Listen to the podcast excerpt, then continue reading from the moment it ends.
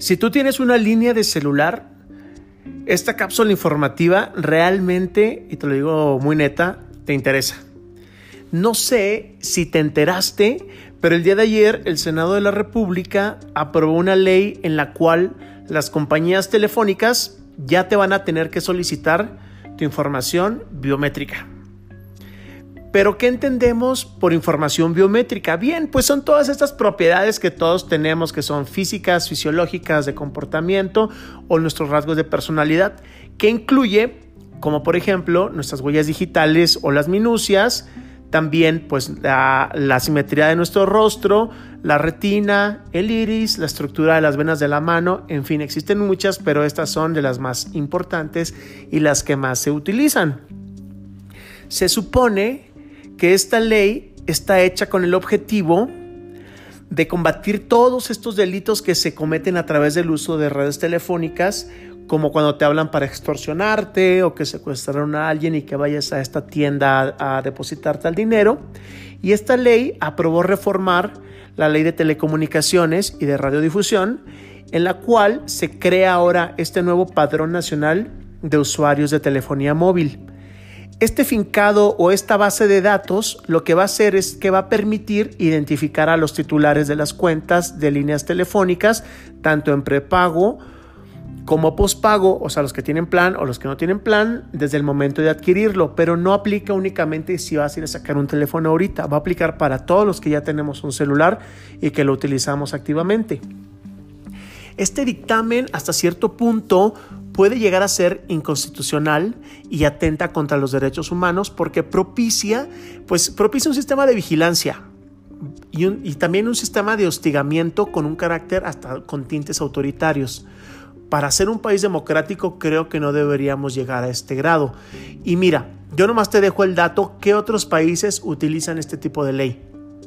Lo tiene China, Tajikistán, Arabia Saudita, Afganistán y Venezuela. No diré nada más, solamente te dejo que tú lo pienses. El Poder Legislativo dice, y según ellos, acorde a lo que piensan, que existe un mercado negro de equipos celulares que se utilizan para pues, extorsionar y cometer todo tipo de delitos. Y sí creo que existe este mercado negro. ¿A quién no lo han saltado? Y no sabes ni dónde quedó tu celular. A mí me ha pasado y a lo mejor con mi teléfono ya hasta hicieron algún tipo de crimen. No, puede que esté sucediendo. Pero eh, según la red, esta, la red de defensa de los derechos digitales, que es R3D, dicen que no existe ninguna evidencia de que los registros de las tarjetas SIM, o sea, el registro de que tu biometría vaya ligada a tu tarjeta SIM de tu teléfono, contribuya a la reducción de los delitos, que eso es muy interesante. La idea de tener pues todos los datos de nosotros los mexicanos en esta gran base, hijo, no es algo nuevo. Y aquí no estamos hablando de gobiernos, estamos hablando de estas leyes que atentan contra la privacidad de nuestros datos. En 2008, de hecho, se creó el Registro Nacional de Usuarios de Telecomunicaciones, que se llama RENAUT. Y en 2011 tuvo que ser desechado, pues porque nadie se inscribió. Yo recuerdo ese momento y yo no quise darme de alta. ¿Por qué? Pues porque no me interesaba que tuvieran toda mi información. Pero bueno, poner todos estos datos tan sensibles como el rostro, las huellas dactilares, registro de la voz, todo en una base de datos, corremos mucho riesgo porque sabemos que desde hace aproximadamente 10 años se venden y es posible comprar bases de datos personales pues en internet. Todos sabemos que ahí está todo. Y Existe, por ejemplo, este banco que a todo mundo nos llama, que no sé dónde sacó toda mi información, pero HS algo, y que dices tu carajo, ¿de dónde sacaste mi fecha de nacimiento? ¿De dónde sacaste también dónde vivo? ¿De dónde sacaste mi nombre completo, mi teléfono? Entonces ahí es cuando te empieza a dar miedo cuánto saben.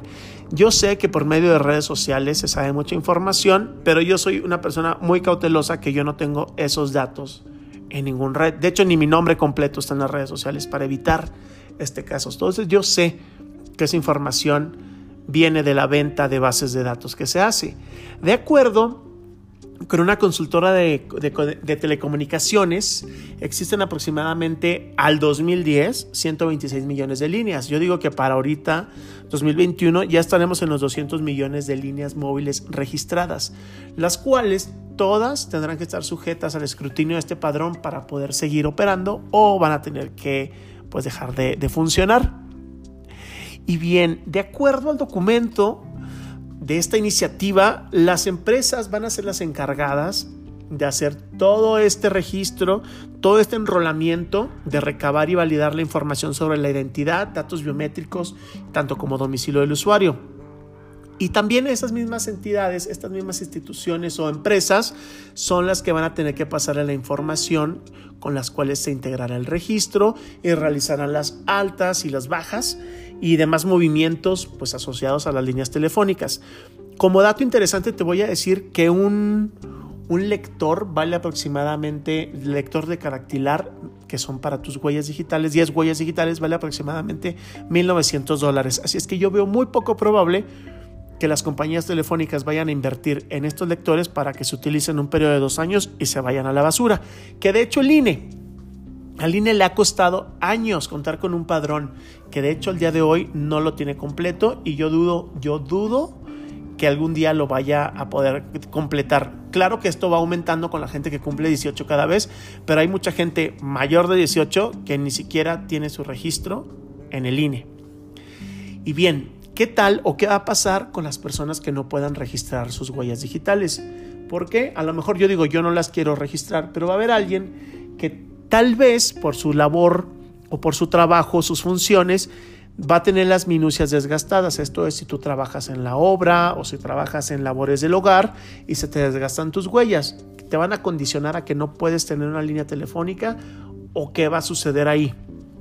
Creo que ahí se atenta contra pues con la libertad de la comunicación y creo que también se atenta con algo muy importante que es la presunción de inocencia vas a comentar qué tiene que ver la presunción de inocencia con mi celular, con mis huellas. Bien, imagina que te robaron el celular ahorita saliendo del trabajo y la persona que te lo robó comete un delito.